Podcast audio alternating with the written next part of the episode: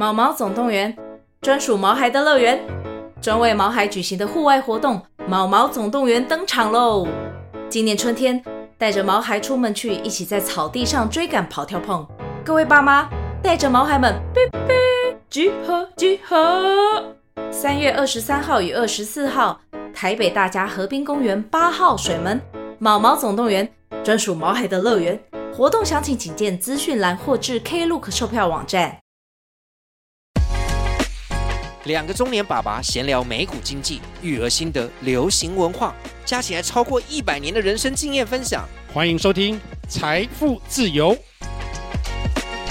我是 Jeremy，我是大叔 Alex。上次我们已经有说，我们上次带小朋友出去日本玩，去滑雪一下，顺便还去东京，还有采草莓，嗯、还去了很多地方玩，总共九天。对，嗯，住了八夜。是，然后我们是利用。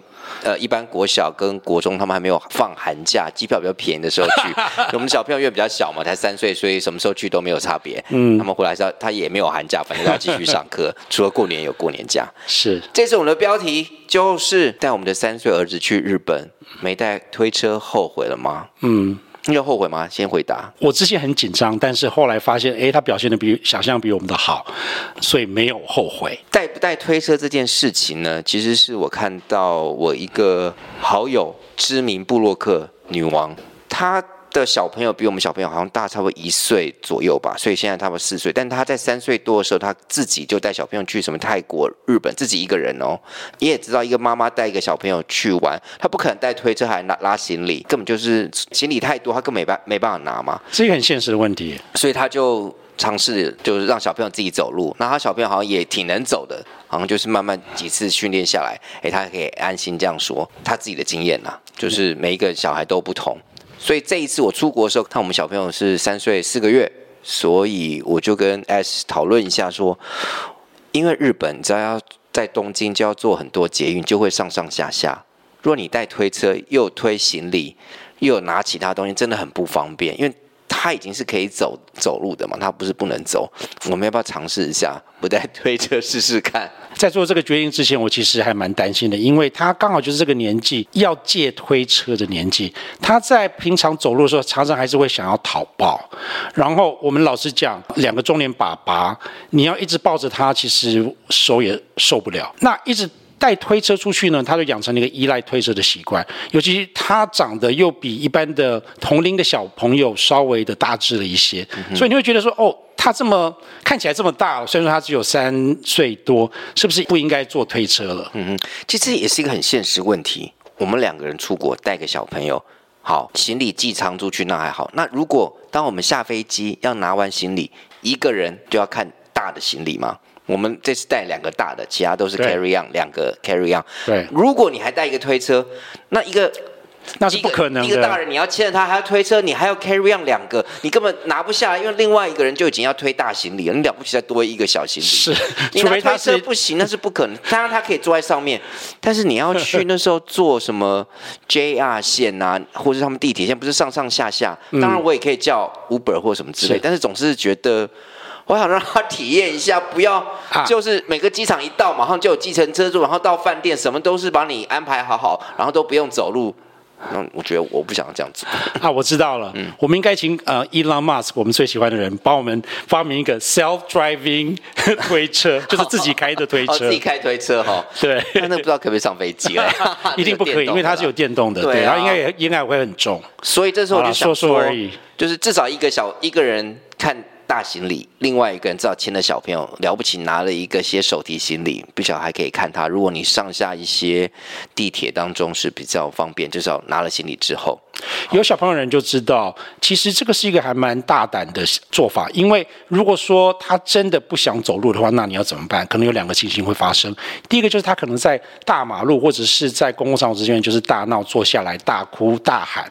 那这时候你要怎么样？你要实行温柔教养、温和教养，还是要你要很严厉？两者其实都有可能会有反效果。老实讲，那。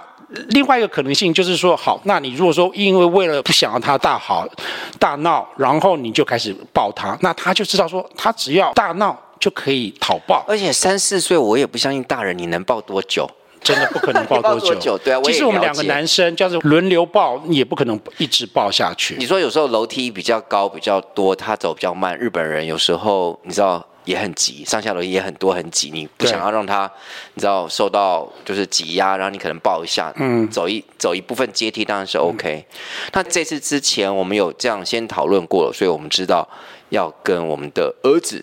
先沟通一下，对，所以的先沟通就是不是你要开始走路之前才沟通，就是前两个礼拜，对，前两个礼拜就开始跟他讲说，哎，我们要开始多走路了，因为你在日本的话就没有推车，一直跟他灌输这一个观念。然后我我必须跟大家讲，三岁多的小孩子已经是可以沟通了，嗯、大部分的吧，所以你要把他当做一个。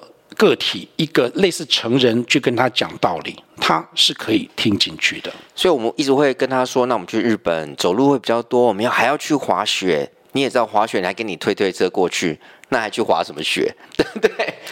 这个不是说这么尊荣，把你车带过去，然后你就站下滑完雪再推回去，这好像也不对嘛。你滑雪已经开始有体力上的东西，你就跟你运动一下，你是不是要先热身，先走一下路，先骑一下脚踏车，或或先热身，让让自己 warm up 一下。所以呢，我们就之前就已经在两三个礼拜会常常跟他讲说，哦，我们要去玩，我们要去日本，要坐飞机过去，要去滑雪，可能要走路比较多，所以我们现在要多练习。这方面我们就是用一种软硬兼施的方式。那所以阮呢，就是以他想要做的事情，他对这一趟日本行要去滑雪十分的期待，因为他也没有看过雪。虽然说他没有滑过雪，但是好像听起来滑雪很酷，所以他一直说他想要去滑雪，一想是滑雪。那我们就会说，哦，如果你要去滑雪的话，都一定要自己走路哦，因为我们东西很多，然后穿得很厚重。不可能去抱你，所以我们就以他想要的东西来做引诱，然后让他做他可能不想做的事情，就是自己走路。好，所以我们之前有先沟通好，当然下飞机这一切都还算顺利，一点都 OK，但。呃，偶尔可能有些很长阶梯我们报一下，那其他在地铁当中或 JR 当中也有一些手扶梯，我觉得也 OK。如果你们不想走手扶梯，人太多，我觉得电梯，对，我觉得现在电梯好像也还蛮多，几乎大站应该都会有，我觉得也不是一个大问题，只是你可能要稍微走一下，但至少有电梯嘛。是，没有错。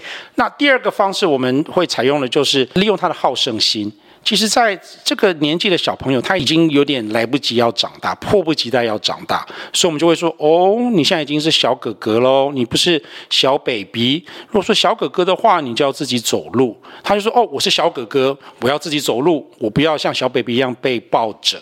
所以，利用他的好胜心来达到我们想要的目标，也是另外一个小技巧。因为在行程当中，总是会看到婴儿嘛，婴儿都一定是被抱着，或者是比较小的婴儿会坐推车，这也是很合理。对，对，那我们这一趟行程到底他有没有坐到推车呢？有，有，在哪一个行程？我们先有在几个晚上是在清景泽在那边待着，后来有几个晚上是在东京，我们有去上野动物园。嗯哼，那上野动物园就是有租推车的地方。那你也知道，动物园都比较大。嗯，我们也知道会走比较久。日本其实，在各大百货公司或各大游乐场、水族馆、动物园都有租推车，非常方便。那我觉得，如果你们需要坐地铁过去，你觉得需要一个推车，那边倒是可以先租一下。那他的百货公司的推车，我觉得更进步。他们推车已经像是我们大卖场里的 shopping car，就是那个推车，不是要放什么十块钱才可以拉出来吗？他们的百货公司。基本上他们的手推车是这样拿过来，你不是要跑到什么服务台或是 information center 去借一个什么抵押证件，没有，这个大的百货公司都这样做，那是不是就已经很方便？你也不要去排队，你可能在一些入口处旁边就会有标示说这边可以手推车可以借。没错，没错。所以呢，我觉得如果你们去一些比较需要走真的很长远的路，可能三四岁小朋友你没办法预习，嗯哼，那你到那边也可以租车，也是很方便。对。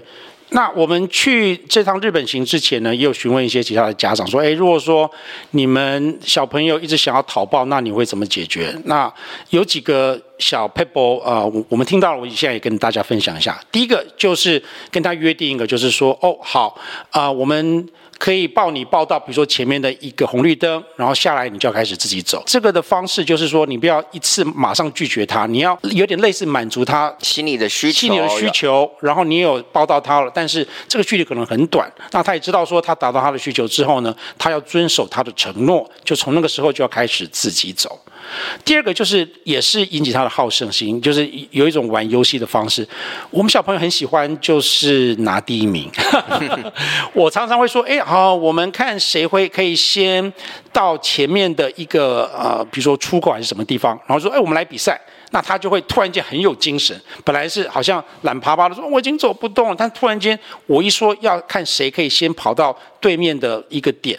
他就会变成很有精神，那这个时候呢，你就可以达到你的部分目的啊。那那个马路上，我们还是要小心走了，不能随便乱跑。对，我现在不是在讲说在马路上，可能可能是在人行道或者是，然后商场其实这方面我我会尽量不是用跑的，而是说用走的，就是说哎，可以谁可以先到那个地方。嗯哼。另外，大家应该去过东京都知道，尽量避免上下班的时候带小朋友去坐地铁，因为人很多也很挤。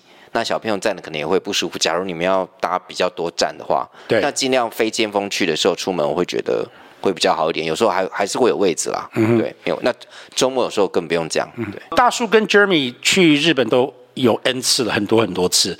那但是这一次是第一次真的带小朋友一起去，嗯、我觉得就是让我看到一个完全不一样的东京，完全不一样的清景泽，完全不一样的日本，好像去一个新的旅游景点一样。对啊，我们的这个东京行就去了水族馆，去了动物园，是去了室内游乐场，嗯哼，还有室内角色扮演的游乐场，然后。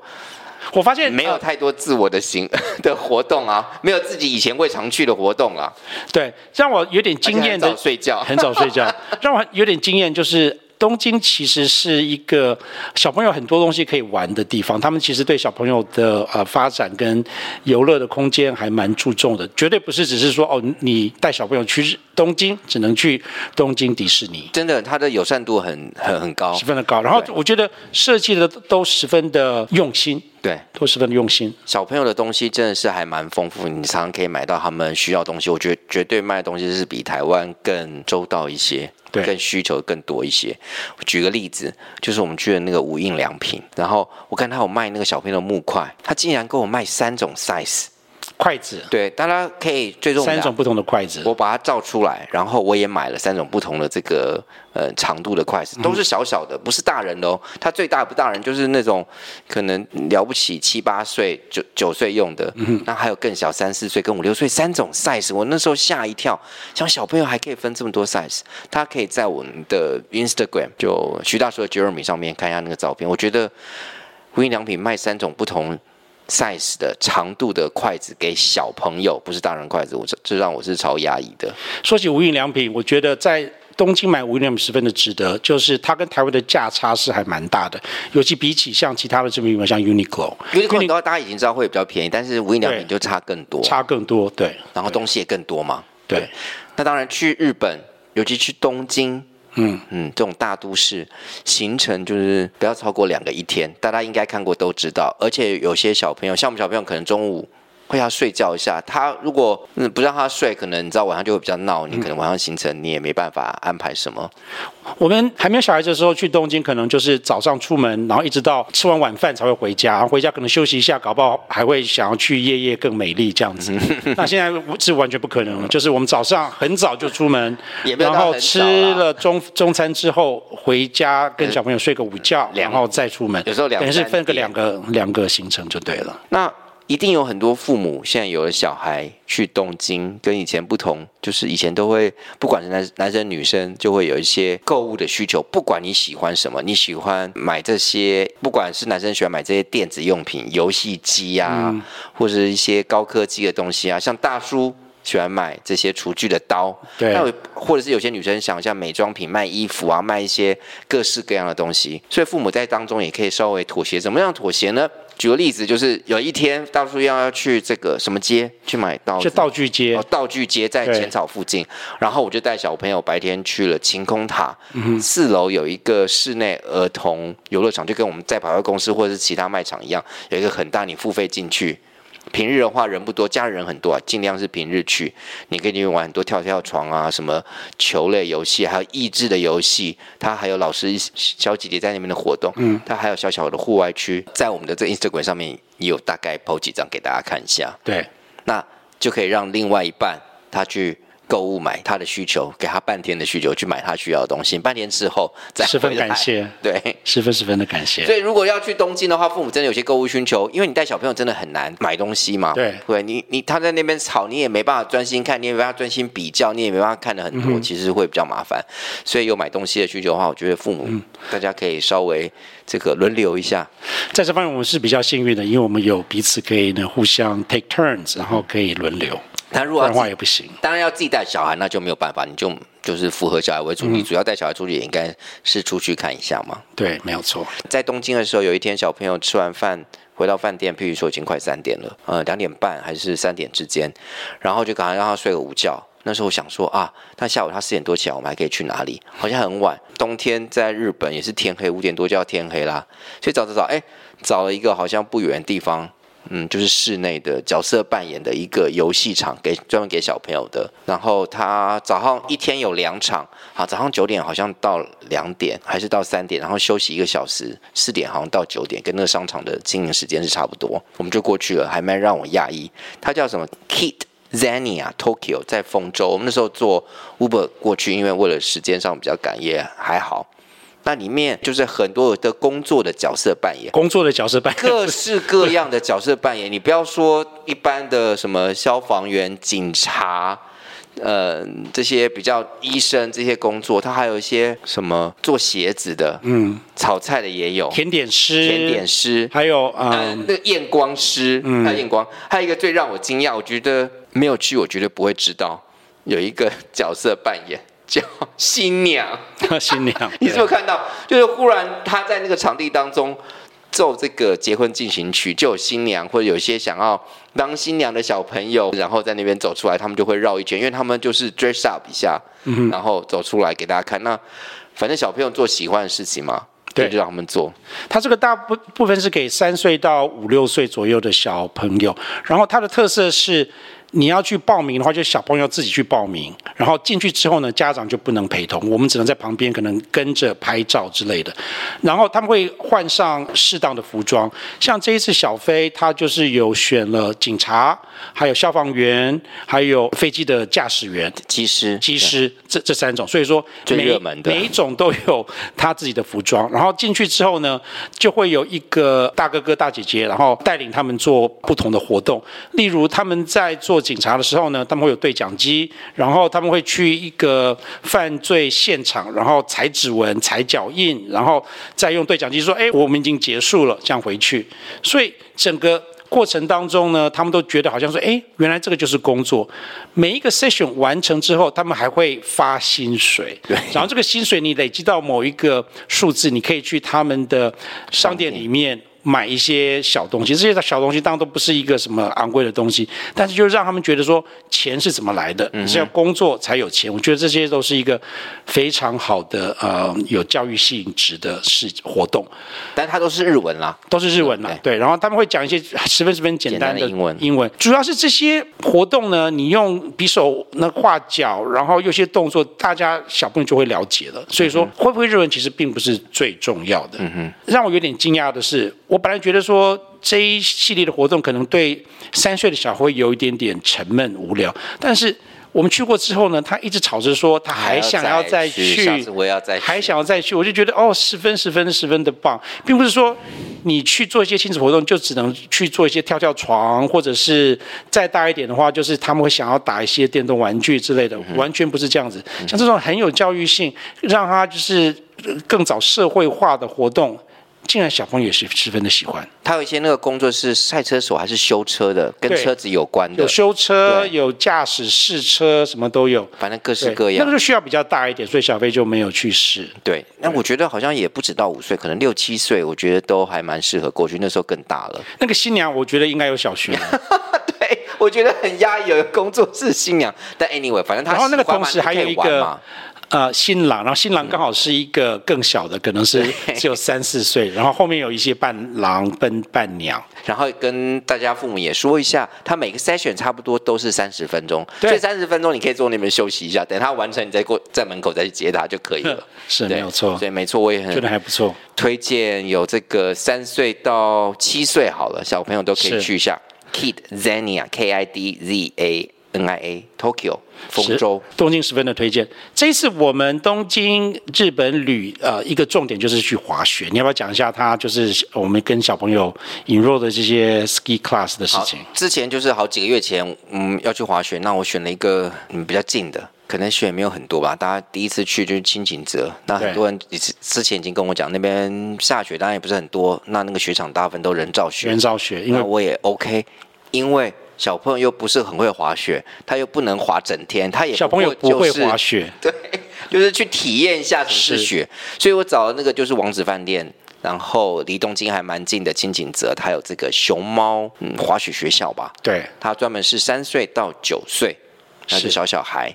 那你那边都有一些助教，过去的时候让我讶异的是，那边助教我看三分之二都是台湾的大哥哥大姐姐过去打工的，对，所以讲中文是绝对没问题。是。班上有一半以上是台湾人，当然有些香港人或是其他国家过来的人，但日文课是绝对有啊。嗯、那他英文课跟中文课是在一起，所以在那边，嗯，只要会讲英文、中文，上课沟通绝对不会是问题。嗯、那去那边。还有早上两小时，下午两小时。之前本来想要报名整天，那那边的教练有说，像三岁多的小朋友，如果报名整天，不确定他会不会比较累，因为中间只有休息，比如说两个小时，包括吃饭。对。对，那有些小朋友要睡觉，他觉得累，你就下午就没办法。嗯、所以我听了这个建议，就只有报名呃半天，但是报名两个半天。就是一一天去半天两小时，隔天再去半天，都是早上两小时。先讲一下他那个课，呃，小飞上的那个课里面差不多有多少七八个小朋友嘛，然后那个年纪从三岁一直到七岁、五六岁、七岁都有。那小飞是最小的三岁，比他更大的话就是开始四岁、五岁起跳。但是他会分，就是他们会分比较年纪，还有分你会不会有没有滑过雪。然后师生比应该不要就助教老师跟这个学生比例，我觉得其实蛮高，有时候可以到一比二。所以一是什么？一是小朋友还是大人？一是大人啦，二是小朋友，就是他那个师生比就是蛮高，不是说真的很高，就一个教五个没有，不教是他就是几乎一比二。我觉得是不是一些大哥哥大姐姐可能还是助教，所以说他可能啊，嗯，领的薪水没有那么高，还是怎么样？不然的话，我我觉得那。如果说每一个人都都要付薪水的话，我觉得那个那个师生比肯定应该是不划算。可是我觉得助教也够啦，他们都不会，不是助教教一下，你要老师真正教，因为才刚开哦，绝对够，对啊，绝对这个这个，我是从那个够了商业模式的角度去看而已。OK，那他们一定害了很多这些从台湾过去，因为可能需求很大嘛。那所以，呃，熊猫滑雪学校在。王子饭店有好几个滑雪场都有，大家也可以上网可以找得到。嗯，小朋友学滑雪其实可以比大人学得更快，因为他们身体的重量跟体积都比较小，所以他们的重心也比较低。嗯，这有两个好处，第一个的话就是比较容易平衡，比较可以学习一些基本的滑雪的方式。然后第二个话就是你跌倒的时候也比较不会那么的痛。老实讲，对，那这对，所以说其实我觉得他还蛮适应的。对，然后这是在王呃住王子饭店，他有附设这个滑雪场很近也，然后常常有时候要坐他的叫区内园区内的巴士去嘛，对，他很喜欢要坐巴士，嗯、就是要坐好几趟。嗯哼，然后王子饭店里面也有温泉，他也很喜欢泡，是他就是决定每天都要去泡，因为我们就在这那边灌洗嘛，就很方便。然后泡温泉变成他很喜欢的活动之一。当然，我觉得我们这一次新生算是十分的顺利，有一大部分的功劳应该就是小朋友自己的个性。当然，我觉得他就是对这些活动还蛮热衷、蛮喜欢的，嗯、所以并不表示说哦，每一个小朋友的经验，或者是家长带小朋友来日本，不管是滑雪还是去东京，都会跟我们一样。嗯哼，只是我觉得，哎，好像老实讲，让我觉得。对未来更有信心一点，因为没有我想象中的那么的累，那么的不顺利。对，我们这是在轻井泽待四晚，呃，五天四夜，其实还比一般多，还蛮长的。对，因为一般 JR 的那个套票啊，是很便宜，套票是要三天就把它用掉。那显然我们没有嘛，那就是不是那么赶。那时候我想说，轻井泽既然要滑雪两天，你第一天到。你滑一天，第三天走，你根本也做不了什么。嗯，对，而且还有熬累。嗯，然后我们安排我们的好友就是 Uncle Kai 帮我们是 采草莓之行啊。我觉得那采草莓是对大叔我自己来讲说最难忘的一部分，因为我因为那个采草莓，它里面的话就是你付费进去，它可以开放四种品种的草莓让你品尝，十五分钟。对，然后当你在品尝不同品种的草莓，然后熟度都是一致的时候，你开始会知道说，哎，原来草莓是不一样味道的。哎，两个草莓是不一样味道的。两个草莓在这边，你可以像吃一口，这是什么味道？吃一口什么味道？因为很少有这样的机会吧。其实，在台湾，你可能买一盒草莓，当然我不确定台湾草莓的品种有多少，但是两种不不同品种，三种不同品种，同时四种不同品种，你可以同时是四手连发。你这样吃起来，你才会感觉有时候要。同时间吃，你才会有感觉有哪里的不同嘛？有时候时间不同，这时候吃，下次又吃另外一种，你可能已经不知道如何比较了。这个让我想起有有一个类似，就是像试酒，就是你如果说品尝 wine tasting 的话，你不管是啤酒还是红酒，如果说你同时试试三四种不同的酒，你才可以开始真正 appreciate 不同品种、不同的地区风味的不同。这一次我们的吃的草莓呢，有一些有哈密瓜的味道，有一些比较酸。呃，有蜂蜜的味道，蜂蜂蜜让我觉得很压抑，十分的惊讶。对，蜂蜜甜到你会觉得吃几个就会有点过甜。对对。另外一个好处就是你在现摘的时候呢，你可以摘到熟度是已经是刚刚好的。常常我们在市面上买的草莓，因为它需要呃运送，所以都是在还没有呃全熟的时候就已经摘下来，因为它需要保存。所以你买回家之后，你不一定是最好的熟度。一般人可能没有办法真正懂得怎么去放到刚好的熟度。或者是有那个耐心去放到刚好的熟度，然后再食用。你也不知道啊。对，所以常常常常你买回家之后，可能就立即吃，你会觉得说，哎，其实有点过酸或怎么样，但其实是因为它没有全熟的原因。那你刚才就选的那个最红一采，没有错，就是爆出来在你口中，觉得哎。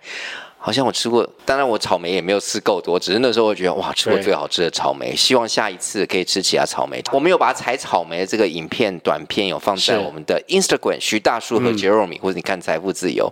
当然有我们的粉丝会说哪边草莓不错，好像在东北，我们下次要去吃。什么好像变成有点像呃草莓或是买刀的大 PK，就是大叔只是把我自我们自己的经验 po 上去，然后就很懂很多的粉丝，然后也很热心的粉丝跟我们讲说，哎，他们觉得哪里哪里也很不错。那表示说有很很多地方可以去，啊、没错。我必须说，我吃了这些草莓之后，我真的回不去美国草莓了。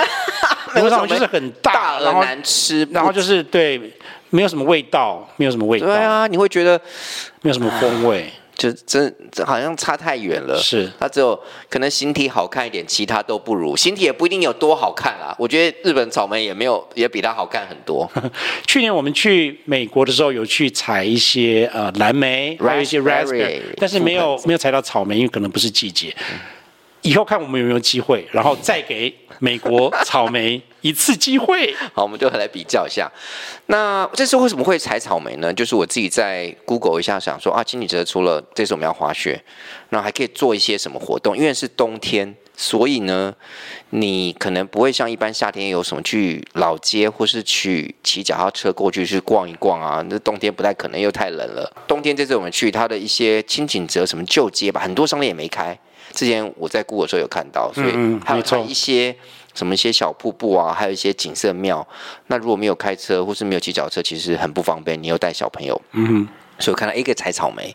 当然，这次朋友嗯，可以在 JR 那个清井泽站可以租车，可以开过去，因为只要十五分钟。会看到这个，因为之前我好像看到 KK Look K Look 有一个行程是这个草莓，这个草莓地方叫 Garden Farm，可是它的这个行程只有一个。就是给你篮子采，比如说几颗的草莓，然后又买了，但不能现场吃。后来我是找了其他的网站，嗯，还有这个就是比较高阶的方案，是花好像四千三百块、四千四百块日币一个人，四十五分钟可以让你吃四种草莓。你要买就是另外，但是可以让你吃，就吃到饱的概念在四十五分四十五分钟，你真的。吃不了这么多，但是 我真的十分建议，就是当天你就不要吃早餐。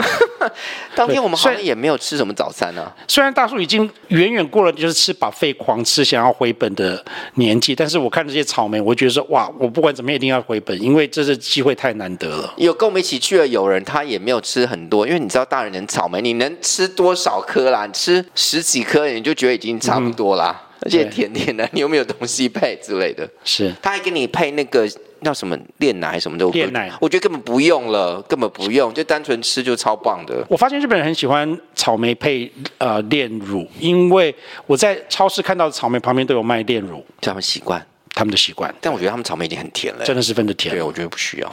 嗯，你这有什么去日本行还想要讲的吗？啊、哦，你忘记了，你没有，你没办法吃到的天赋了。我希望你下次有机会。